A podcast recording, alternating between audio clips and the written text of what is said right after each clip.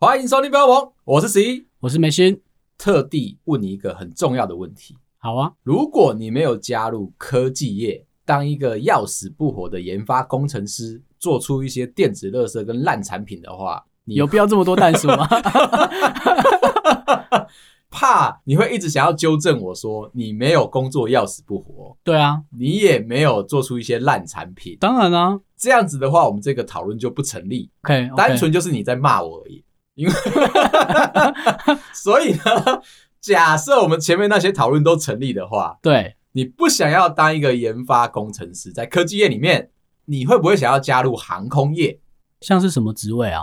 有机会，你当然可以去当机师，不一定，你也可能会加入空少，对，那也是没有问题的，可是皮肤很干呢、 没有关哦系。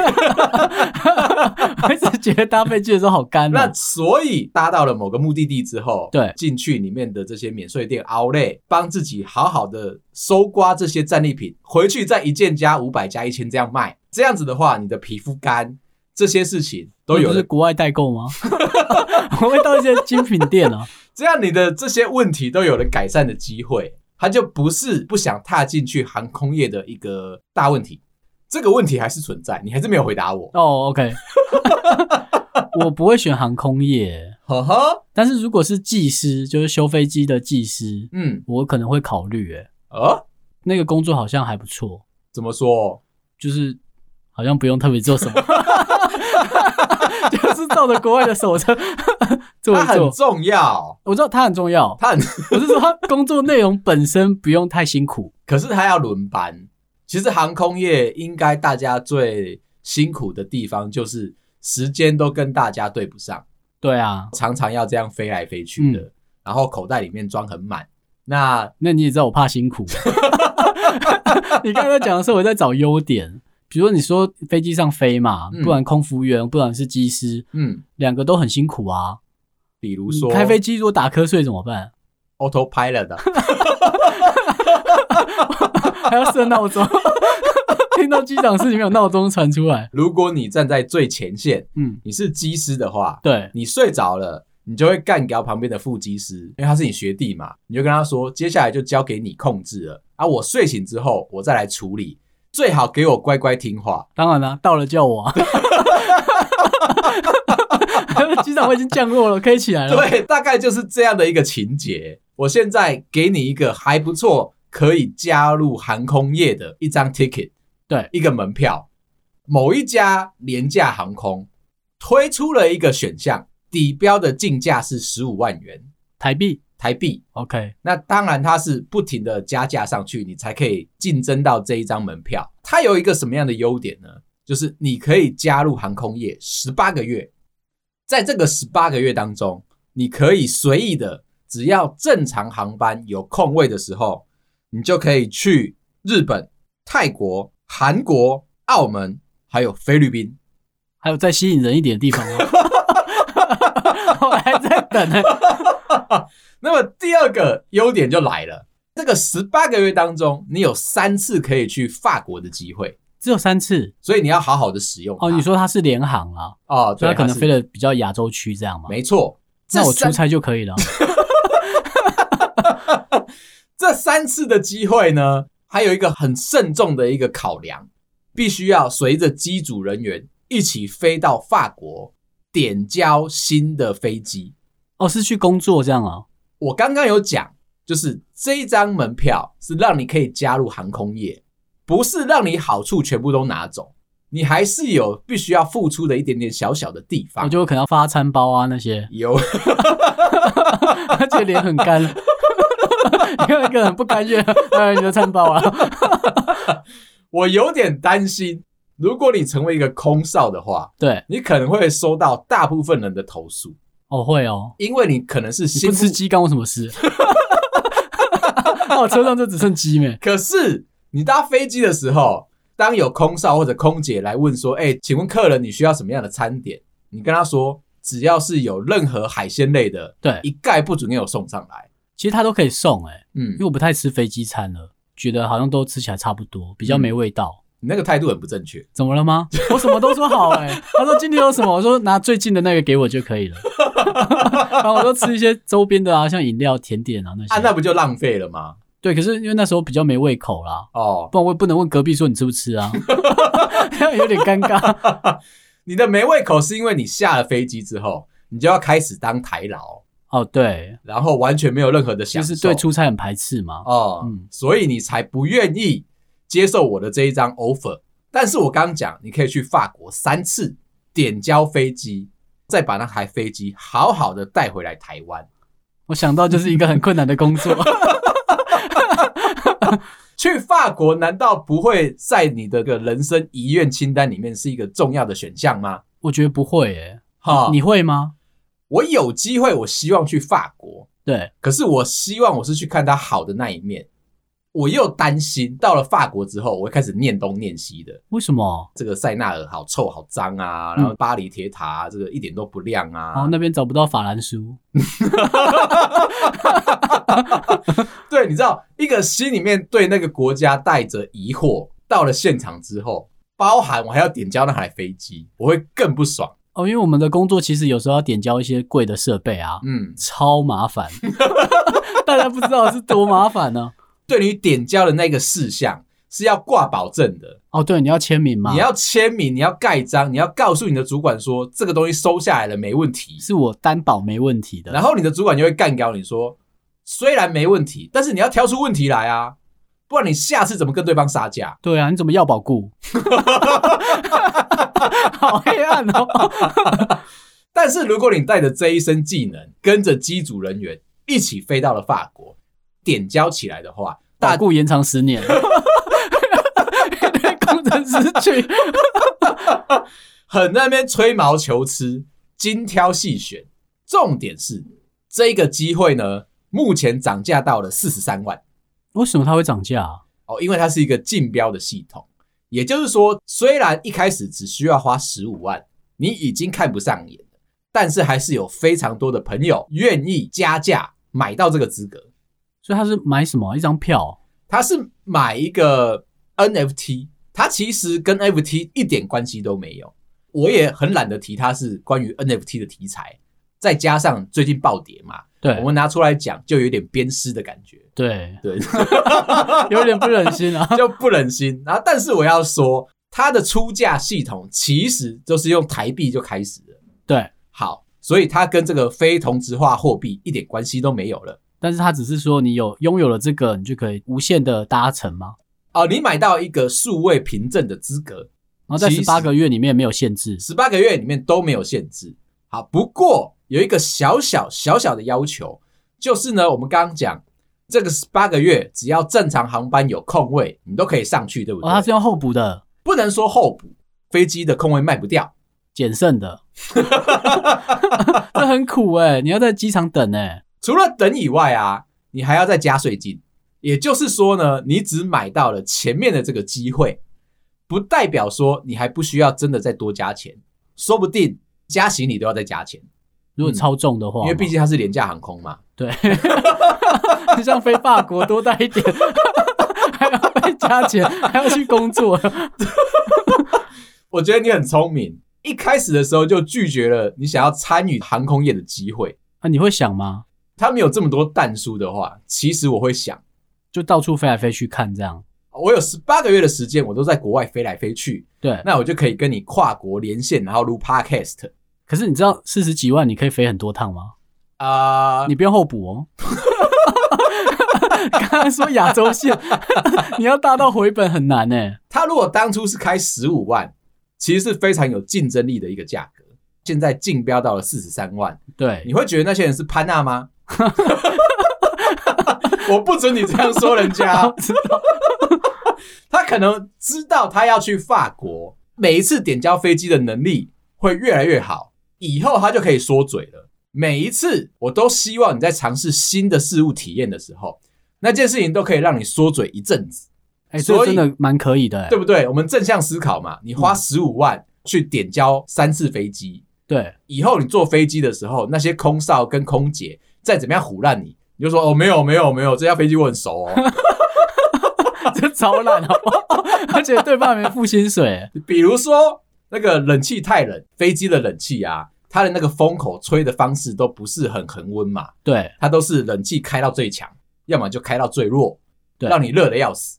这个时候你，看在抱怨呢、 你看在抱怨吗？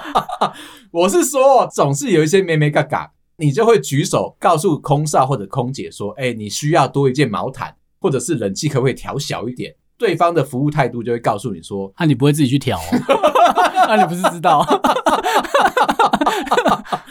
对，那你就可以拿着这个出来说嘴，包含了这些飞机餐都可以多讲一点什么。”这些态度在台湾相对来说是非常有用的，但是如果你去美国遇到他们美国国内航空，哦， 我都觉得他们的国内航班的飞机啊，走道太小了啦。嗯，那个 Big Mama 你知道吗？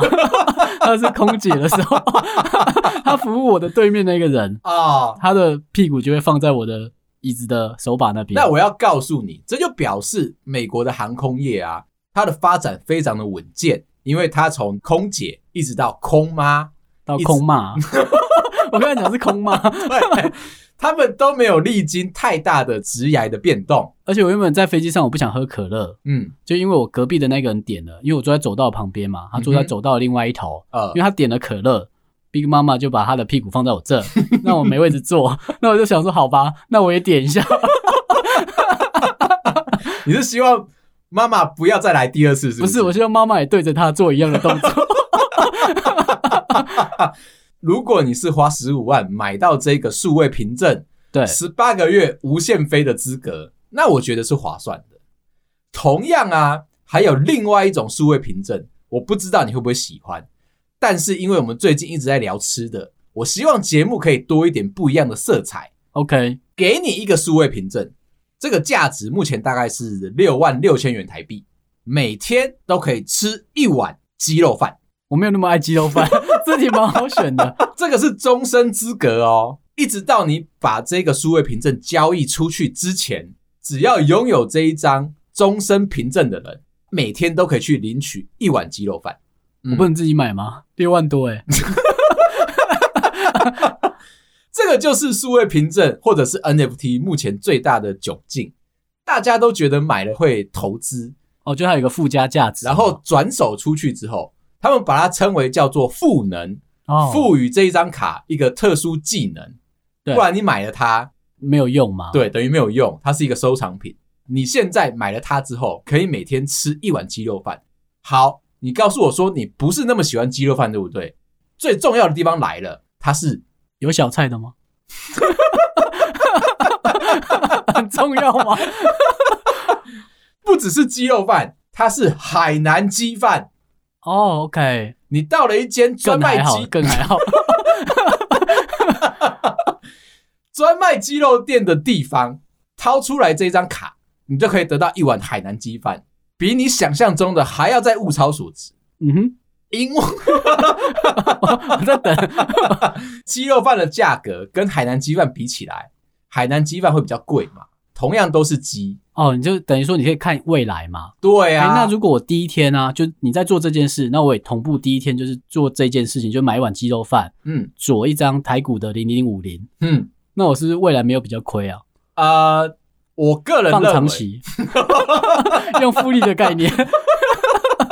我们先谈多长。如果你是在六年前告诉我这件事情的话，对，那我就告诉你说稳的啦，一定要有一个截止点。那如果你现在告诉我的话，我就跟你说不值得。对啊，告诉你的是，海南鸡饭到底厉害在哪里？好，你说说。海南鸡饭是整块的鸡肉放上去饭上面，然后再加上一些特殊你的如果调话题味。开这么硬，我不好救 哦。自己知道分寸哦。 也就是讲回来，你虽然没有特别的投资，对，但是你刚刚的这个行为模式，你的态度其实就已经避开了两个投资风险。哦，如果你在教大家这个，没错，哦嗯，最近身边的人有在赔的，都是赔这个啊。哦，我没有在教大家啦，我在落井下石。 你们凭这要没了。就是因为现在的经济状况有一点大大的变动， 对，包含影响到了我们自身的年薪。对啊，最近好穷哦。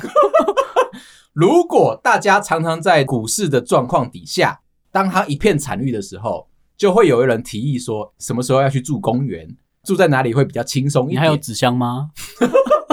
最近其实也遇到了这个状况嘛。好在在外商呢，我们的沟通非常的顺畅。我们在某一个大会议的时候，问了我们台湾的大老板这个问题是这样子的：请问老板啊，最近看起来我们公司的股价在国外啊变动非常的大，而且是一路下滑。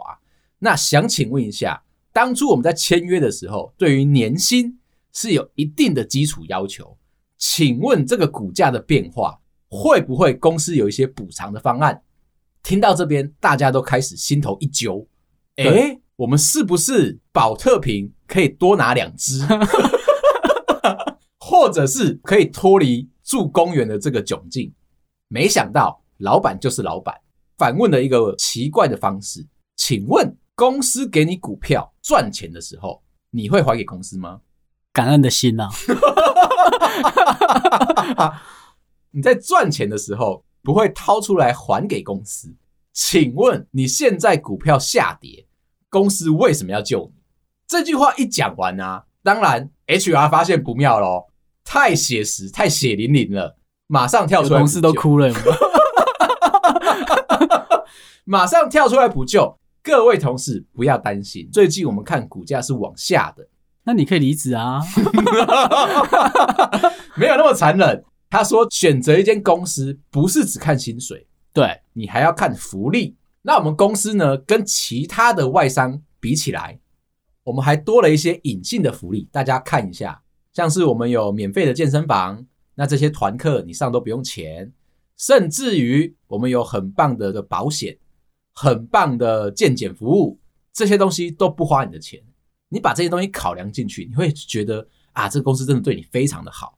当 HR 在补救这个问题的时候，我也会觉得说，嗯，你好像也是在讲干话，就让我又回想到了我以前啊，在开某一个案子的时候，我的某一个同事，他算是正义感很严重的一个研发工程师，身为他的同事，我是非常不耻的，他总是会带来麻烦。刚好整个事业群的大老板在讨论新案子，我们开案子的方向要长什么样子，所以规格啊那些目标啊都定得很明确嘛。对，大老板们总是站在台上，然后问大家说：“哎、有什么意见？赶快踊跃发言啊！”比较不像是个老板，像是一个会议主持人。我的这一个同事正义感很强嘛，他突然间就站起来，告诉大老板说：“刚刚开出来的这些功能，一点建设性都没有。”我这么有种 哦，对，因为他就有病，你知道？底下不是只能说 对对对，就这对样，啊吗但是他没有，他就是正义感非常的重，告诉大老板说，他心里面有一个新的想法，他想要开这种系列的案子，这么多奇奇怪怪的功能，对他觉得市场缺乏了这类型的产品，一定会中。你知道我们的大老板啊，心胸狭隘，好像每一个都是 啊。但你有问题都可以说，对你有问题都可以讲，但是你有种你讲，你试试看， 马上就变脸了哦。听完我正义感非常足够的同事讲完之后，拍了一下桌子，他说：“好，你这么想做，这样子啦，你出一百五十万，其他的钱我全出。如果这个案子赚钱了，赚的钱我跟你对分；如果这个案子不赚钱，赔钱的都算你的。”气到了、哦，你看到我那个同事、啊、好没有风度哦。 还有你离职啊了，大会议上面，明明人家都在卖梦想，告诉你说，哎、我们今年做这个类型的产品，对，一定可以让 EPS 增长多少，大家要有梦就去追，你们在做一个世界上最棒的产品，对啊了， 我好像在会议里面啊了。年资够久，所以每次听到这些话的时候，你都已经嗤之以鼻了，还在玩手机啊， 在底下还要点头、而哦。且你会在群组里面有没有开始讲，哦，我老板最近又在讲干话了。对啊，不信你们听听看，开始开录音。当那个大老板把这件事情整个气呼呼的讲完之后，就看到我那个很有正义感的同事默默的坐下，他说了一句。我没有一百五十万， 不要为难我。没错，他就说啊，不好意思，我刚太激动了，会议继续。谢谢。这就是呢，我们在台湾工作的时候，你会遇到一个小小的状况。最近我又看到一个很有趣的小小的老板的小事机，某一个大电商啊，最近勤勤的在换 CEO，在换执行长。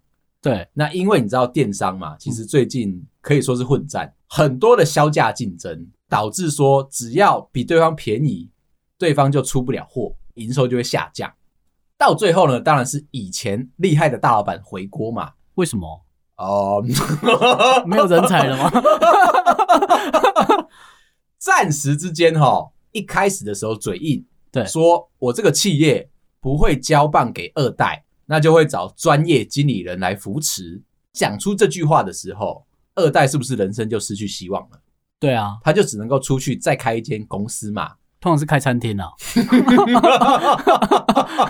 然后都做自己人的生意嘛，对啊，好，或者变成私人招待所。我有些朋友就是这样嘛。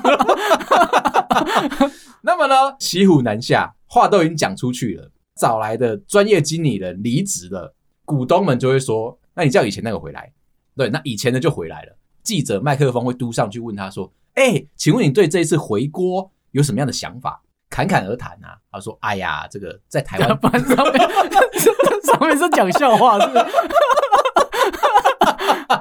他是理直气壮的侃侃而谈，对，他是这么说的：台湾的企业啊，大老板回锅非常的常见，还有一间甚至回锅了三次，对，你们都。”我好像知道是哪里。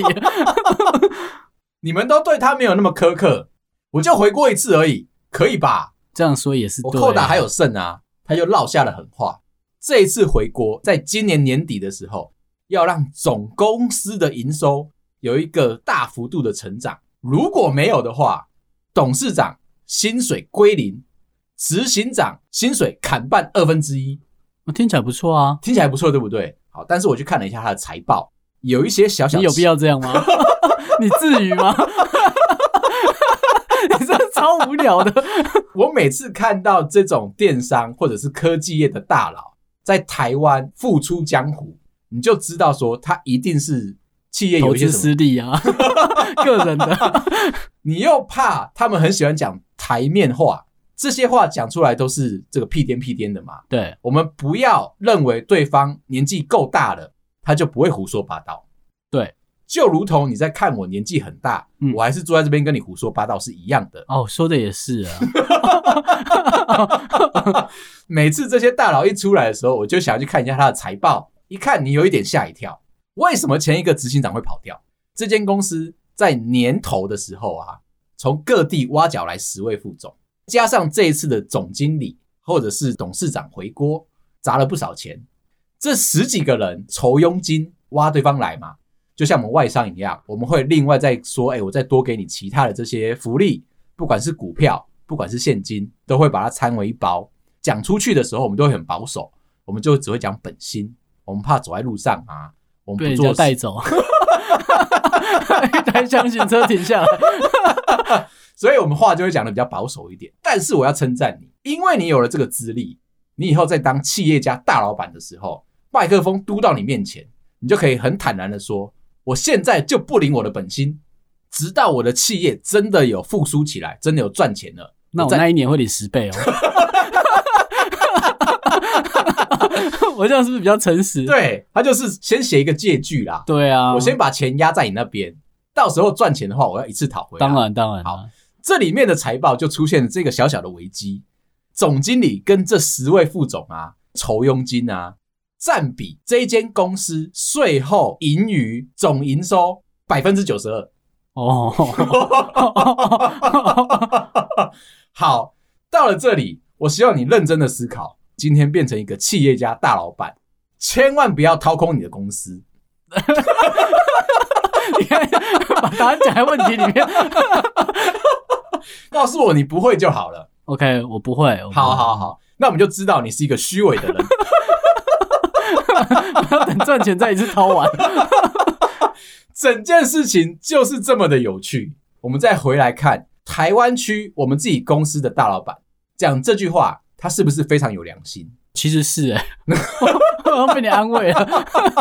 他没说错嘛，赚钱的时候你不会还给公司，那你赔钱的时候，公司也不需要安慰你，等同于说这一间电商一样，他没赚钱的时候，疯狂的告诉大家说他赔光光了，赚钱的时候，他再一次把它全部捞回来。当然啊，对，那好了好了好了， 我不想要他这么明显的。我就要告诉你今天的一个非常微小的主题，怎么样去理解现在这个世界出社会之后大人在说的话，有些可能都是客套话，其中几个听完之后你会很有感触的。我们还有要去吗？在跟朋友聚会，或者是你在安排要出游的时候，突然间有一些小小的问题产生，比如说有人要退行程，都付完了饭店的钱，都垫好了款之后，他再告诉你说：“哦，那个我妈说我不能去。”他就会问你哦：“我们还有要去吗我觉得他不想去了，？”嗯，这样问你对不对？他想要安慰你，他想要让你觉得说不要那么生气，因为我不想去的。可是你不能生我的气，所以我问你说：“哎、我们还有要去吗我那时候应该不会生气耶，？”欸因因为我正在 掐他，还好啊，他说不出话的 时候哦是吗？对啊，另外一个是，哎、再往下讨论，你会开始有一点点生气。他就问你说：“难道是因为钱的关系？”这个时候，你会有一点焦虑的告诉他：“这不关钱的事。对，就是钱的事啊。 刚刚你在谈别的吗？”但是你会嘴硬一下，也不要让对方听得这么的刺耳。哦，我知道男生嘛，有时候就为了自尊心吧，嗯就会说啊，这不是钱的问题对，，这跟钱没有关系啦。对对，就是钱的问题， 应该就是太贵了， 他可能没办法。下一个阶段，你就会提出一些补偿的方案，问对方说他的饭店钱折半退给他好不好？带电货款是会有一些手续费的产生嘛？对方告诉你说，我想想看，他不要，他一定不要，他希望全额退款，对然啊，后你再跟他道歉。你要想想看哦，你要不要做这件事情？你还要不要这朋友？ 不是要不要做这件事？这个是有点辛苦啦。你们这件事情都已经事过境迁了，一个新的场合，你们开始在聊天，告诉对方说下一次约一起吃饭啊。对，我有点心虚啊。 这个最后不是要说吗？这个每一次离开的时候，跟朋友见面或者是聚会，一定要落下这一句话。但是它他等同于拜拜啊，对于你台不北是这样人想哦？ 为什么大家要误会啊？台北人而言，也许是一个礼貌性的拜拜。他如果对相对南部的朋友来说，可能是一个非常真挚的邀约。像我有很多南部的朋友，只要告诉他说：“那我们下次约啊。”他接下来就会告诉我，他下个月有空的时间，他觉得有哪些地方好玩，希望你可以一起参与，约起来。对于我们台北人而言、啊，我是宜兰哦， 我怕我立场站错。就会觉得说，哦，你真的很热情。再把这一个热情的角度啊，再更线索一点，进入到台南，这你就不能逃避了吧？对我之前在那边读书嘛，好，进入到台南，如果是跟台南人说下一次一起约吃饭，你会遇到一个什么状况呢？台南人会超级热情的告诉你他家巷口有什么东西，比如说今天想要去奇美博物馆，我想去那边逛逛，有可能告诉了我台南的朋友之后，去的就不只是奇美博物馆。当然当然，对，然后我回程的时候，手上会拿着十几、二十箱的单楼，回到家里面。这个时候，台北人就不敢再跟台南人说下次再约。对。呃，他们真的很热情哎，我一直很想要计划去台南玩嘛，在用 Google Map 查询这一些五星评价的时候，觉得很夸张诶，随随便便巷口的一间小店，四千三百多折五星好评，这样是正确的吗？是哎，你把它放在台北，你知道那家店是神店欸诶。他在台南也是 啊。你看， 讲话会不会讲话？我是说，如果在台北有一家店评价四千多，都是好评，不可能，而且可不能是拉面店没，有这种事。 台北很多心胸比较狭隘的朋友，台北的竞争比较激烈。我说是因为店租的竞争激烈，没错，房东啊总是会非常势利眼的看着你。当你今年签的房租，比如说一个月六万，下一年你再续签的时候就会变九万，接着你会去做红布条控诉， 控诉房东黑心。所以为什么台南的老店都可以屹立不摇，就是因为他们对人都非常的好，非常的热情，东西好吃到一个夸张。如果有机会我们去台南的话，你要不要带我去走遍一 番？我可以啊，下次再约啊。我是有这样用吗？我有一点听懂了，这个是比较开心的一个状况。如果啊，在职场上面总是会有一些比较鸡婆的前辈，在你们聊天、在跟同事讨论事情的时候，突然插进来，告诉你一句话说，我来说说公道话。他有点偏颇了， 他是斜着四十五度角进来讲话的。对，当他在讲这句话的时候呢，一定会面向比较想要赞同的那一位同事，通常都不赞同你这边嘛，一定不会赞同你，嗯而且会手插进来，哎、等等等等等等等，我来先讲一下公道话这件问题啊，虽然听起来不是你的错，为什么你讲起来很顺畅、啊我没有常常用哦， o k 听起来不是你的错，我们认真的来剖析一下，由我公道婆的角度认真 帮你可们是分站在析，对面啊，伴随着下一句话，听了之后会更不爽，真的不是我要说你，哦，那他就是一定要说你嘛，对 不然你在那边哭啊。态度非常的明确。听到这一些话的时候，你是一个大人了，你要理解一件事情。赶快走，现在是二打一的局面，你一定要离开。但是离开之前呢、啊你要落下一句狠话：等我叫 人来， 别走 你不是八加九，哦，你不能够这样说。你会说啊，不然下次我们约一个会议室，再约一个会议时间，我们再认真讨论。那一次约的话，他们可能就两个人来，对不对？对啊，你后面就带了六个人。 最后，当你在跟朋友约的时候，有时候会出现这种尴尬的情形，就是这一场聚会呢，你感觉你好像没办法融入进去。这个时候你会很客套的，比起刚刚那个下次约啊，你会再补上下一句话：“哎、你们要往哪里走？”这什么意思啊？意思是说啊，你们走你的，一定不会跟上，我也哦你说不会聚餐晚结束的时候，，对，不会随队参加。你觉得这一场聚会或这个讨论啊，让你非常的不开心，你不想要续团，你就会问对方说：“你们等一下要往哪里走哇，这个很聪明哎？”，对方是搭捷运的话，你会说：“好啊，我送你们到捷运站，我要去搭其他线，因为我有别的事情要做。”不管什么时候问他这个人，他只要一落下这句话：“哎，你等一下要往哪里走”，就是表示他跟你走反方向， 他就讨厌你。我希望你听进去。好、谢谢。 但我有时候也会这样用啊，因为为你很容易会露馅。这个时候呢，你就要学我的态度，我都会说你们等一下要去哪里，算是一个比较隐藏式的做法。那对方可能说，哎、我要续通啊，我要去百货公司啊，我要去东区啊，我要去西门町啊，我就会说好啊，我很想跟你们去、欸，但是很不巧，可是我没约你啊，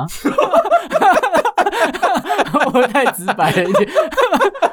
那我就会说，好吧，那我们下次再约。好，今天就聊到这啊。如果你喜欢我们的话，麻烦到各大收听平台帮我们五星点赞、订阅、留言、加分享，感谢大家，拜拜。拜拜。